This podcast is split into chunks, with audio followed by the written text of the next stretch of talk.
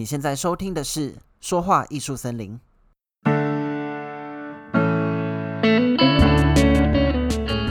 嗨，欢迎你来到说话艺术森林，我是节目主持人山姆。说话艺术森林是一个专注于说话沟通、人际关系还有生活经营的音频节目。我们相信好的说话技巧可以帮助你建立有效的人际关系，有效的人际关系则可以帮助你经营更丰富的生活。现在跟着我们一起说对话，找对人，做好事吧。Hello，好久不见，这礼拜过得还好吗？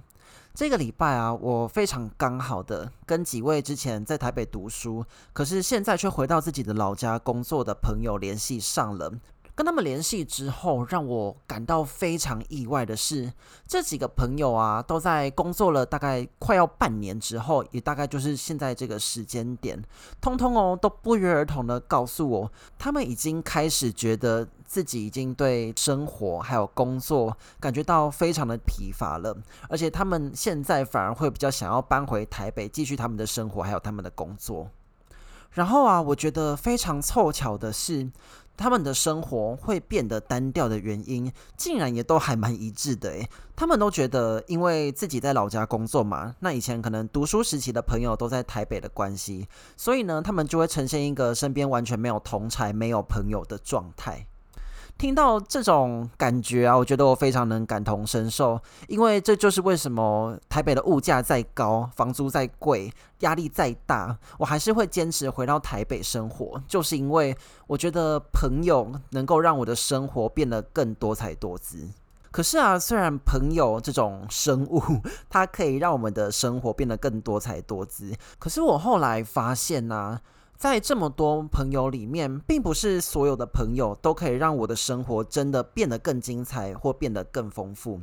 只有那些我真心认可或真心非常喜欢的朋友，才能够让我从呃这段人际关系里面去得到心灵上真正的满足。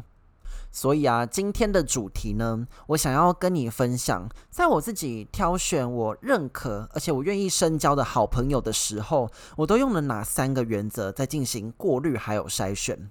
那么，如果你想要收看本集的文字稿，请你在网址列输入 s a m i n f o r e s t 点 c o m 斜线筛选朋友斜线，就可以到我的官网阅读喽。那在我们的节目开始之前呢，我一样想要先请你帮我点开你的 Apple Podcast，看一下你是不是已经按下订阅按钮，还有五星评价了呢？如果你对职场还有生活上的说话艺术、人际关系，还有如何经营更美好的生活这样的主题有兴趣的话，记得你一定要按下订阅按钮，才不会错过我们每个礼拜最新的节目哦。那如果你是用 SoundCloud、Spotify 或者 YouTube 收听节目的话，你也可以同样按下订阅的按钮，才不会错过每周的新节目。OK，如果你已经按下订阅以及五星评价了的话，我们就开始今天的节目吧。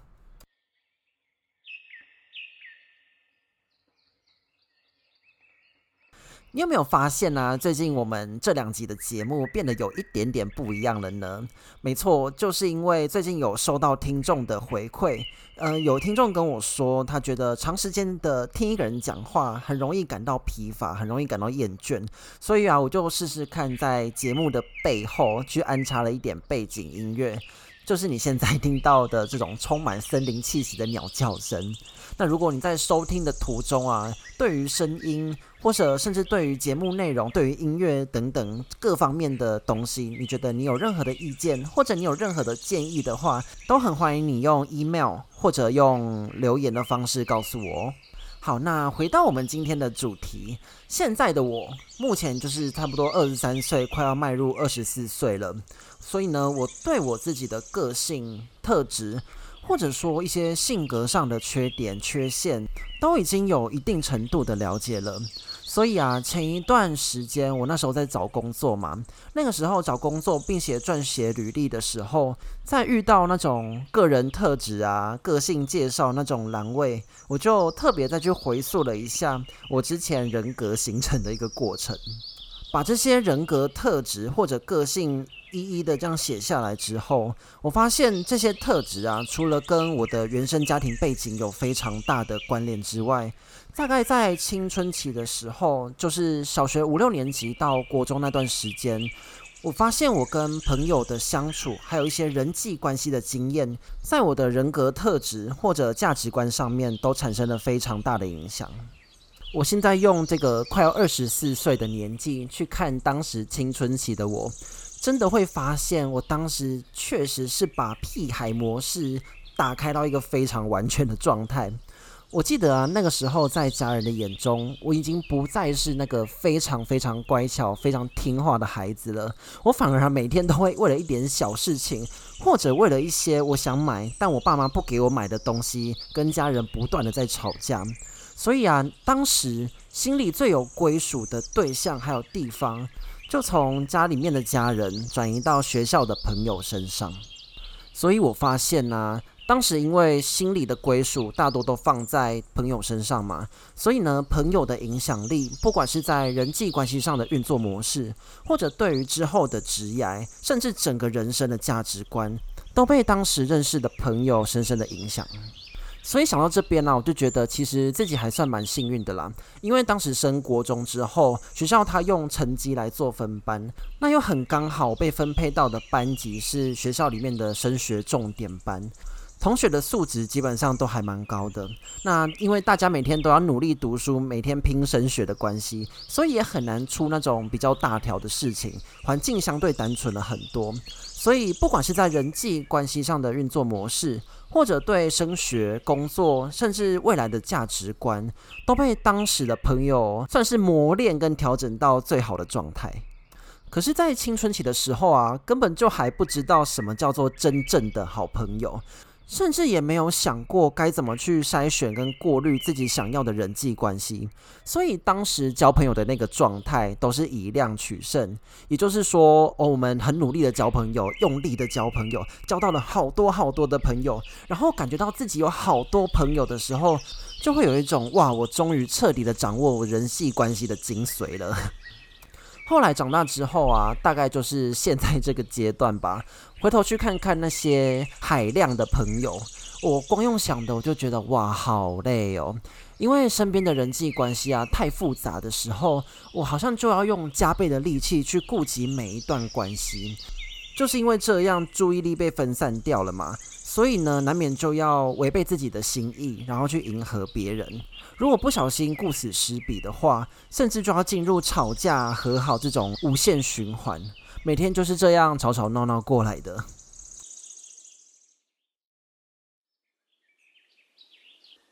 所以说，现在的我，去对比以前那种海量交友的状态，我开始去奉行减法的价值。也因为这样，所以我开始会去用很多时间跟力气去思考，到底什么样的朋友才真的适合我，还有我需要什么样的朋友。所以呢，我就开始主动进行这个筛选的过程，过滤掉那些平时不怎么联络，或者在交往的过程当中有点太虚情假意的朋友，只留下那些我真心认可而且愿意继续往来的朋友。对于什么样的朋友适合自己，或者我需要什么样的朋友？这种问题，其实我想到后来啊，我发现这件事情真的很难有定论，因为每个人的头脑里面对于朋友的感觉还有需求一定都不一样，那些需求基本上也非常的抽象，很难做那种具体的说明，所以只能用人际关系的经验去做归纳。所以这边要稍微提醒大家一下哦，我今天并不是要教你用什么样的标准去筛选你的朋友，而是想要跟你分享我在选择朋友的时候最看重的三件事情。这三件事情啊，可能也是你非常重视的事情，也说不定，但也有可能跟你的价值观彻底的相反。所以我觉得不妨也听听看我怎么说吧。那如果你的心中啊有你认为更重要的事情或更重要的原则要去奉行的话，那我也很欢迎你在你的留言板中分享你的想法，让我知道哦。筛选朋友的时候，我最看重的第一件事情是反省能力。常常会听到人家说“近朱者赤，近墨者黑”，我觉得自己需要的朋友是可以陪伴我一起成长的那种人。那我认为啊，一个人的成长啊，八九不离十都是需要很优秀的反省能力。因为反省的这项能力啊，它可以提醒我们要谦卑，放下我们的姿态，去审视我们自己的不足，然后再跟这些不足的地方好好相处。只有这样静下来去面对自己的缺陷，才有各种进步的可能。我曾经有一个很好的朋友，因为某一次吵架，我们好朋友的这个关系就彻底的被磨灭掉了。当时的吵架，我记得是因为在一次活动当中，对方在完全没有搞清楚状况的这个状态之下，在大家非常非常忙的时候，还在那边闹场，最后就把带头这个活动的本人我彻底的惹怒，然后就一次爆发开来了。当时活动结束之后的晚上，他就用 LINE 私底下传讯息给我，跟我说他当下到底有多不爽，还有他的各种不满，也指出了那个当下他觉得我非常糟糕的反应。他传讯息给我的时候啊，那个时候其实我正好要跟朋友出去玩的关系吧，所以我的气基本上已经消了。对于他的指控啊，我是全盘接受的，因为我确实有做，而且我也认为自己确实不对，所以我也虚心的接受。那当然，我也很诚心的跟他道歉了。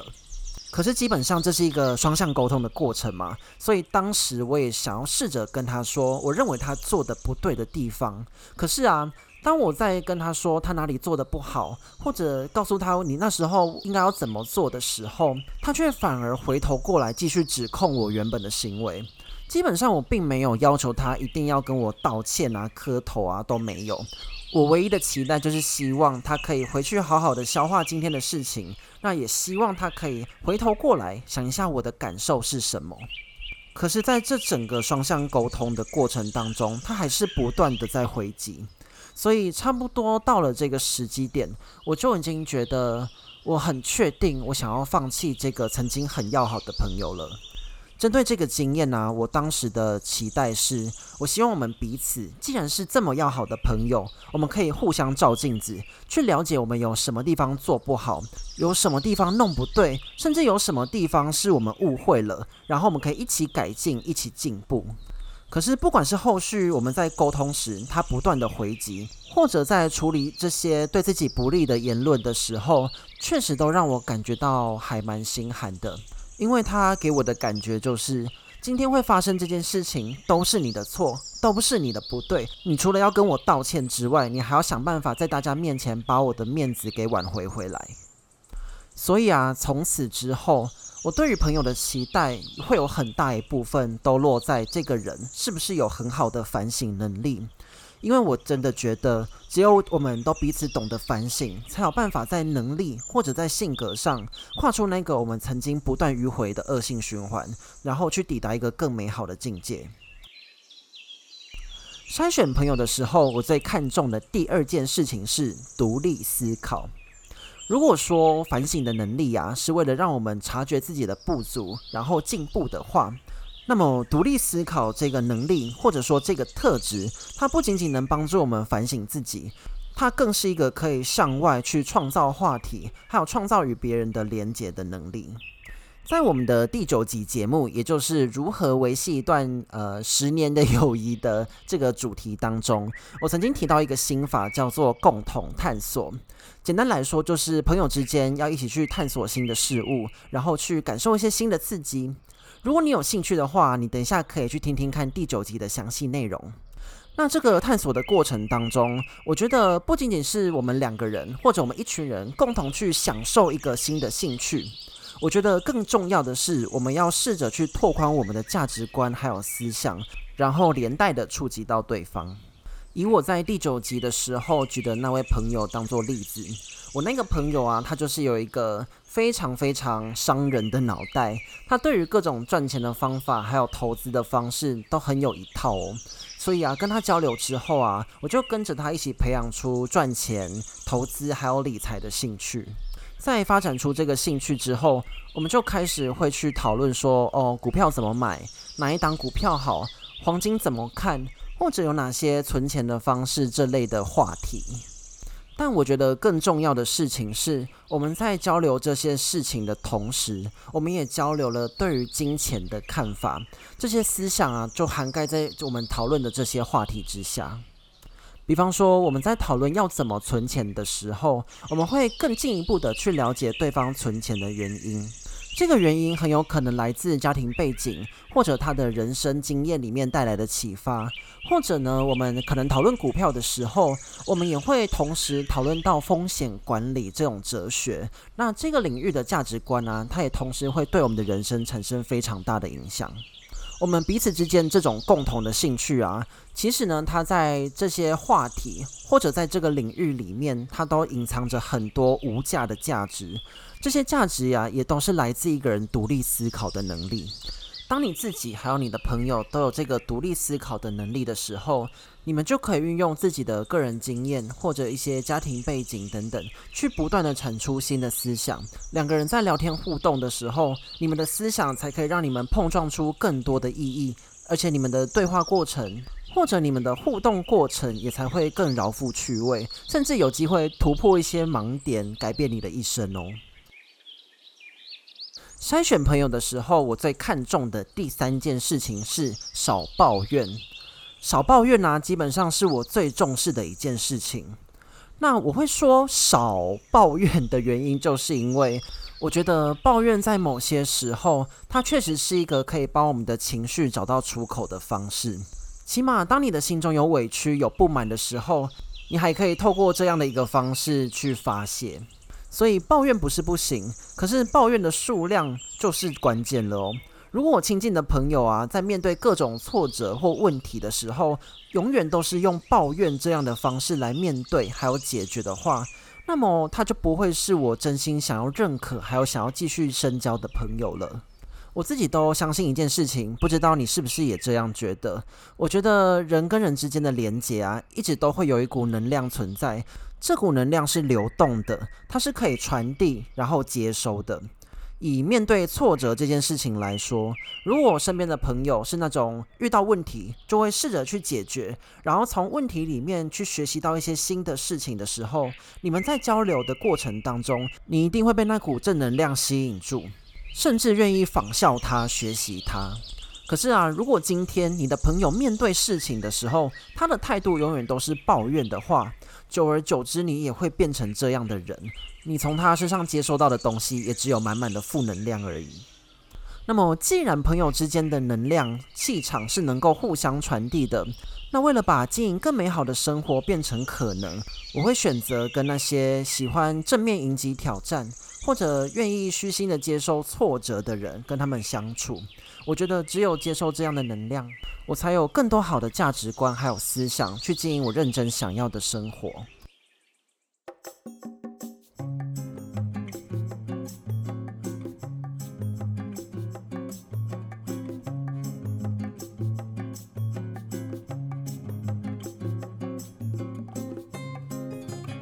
你喜欢今天的节目吗？我觉得在经营人际关系的这个过程当中，筛选的过程一定是最重要的，因为它不仅让你思考自己真正的需求，也让你有意识地为自己理想的人际关系去去芜存菁，然后留下真正对自己有正面影响力的事物。那现在我们让焦点回到你自己的身上，请你也花一点时间思考看看。当你在选择与哪些人进行深交或者维系友谊关系的时候，你最看重的三件事情是什么呢？欢迎你把你的想法写在留言板当中，让我知道哦。最后，如果你还没有订阅我们的节目，记得在结束之后帮我去按订阅的按钮，还有五星评价，才不会错过我们最新的音频。也欢迎你留下对我们节目的鼓励还有建议，你的意见一定可以让我们的节目变得更好，也被更多有需要的人看见。所以拜托你喽。下礼拜天晚上九点，欢迎你再回到说话艺术森林里走走，希望能再见到你喽，拜拜。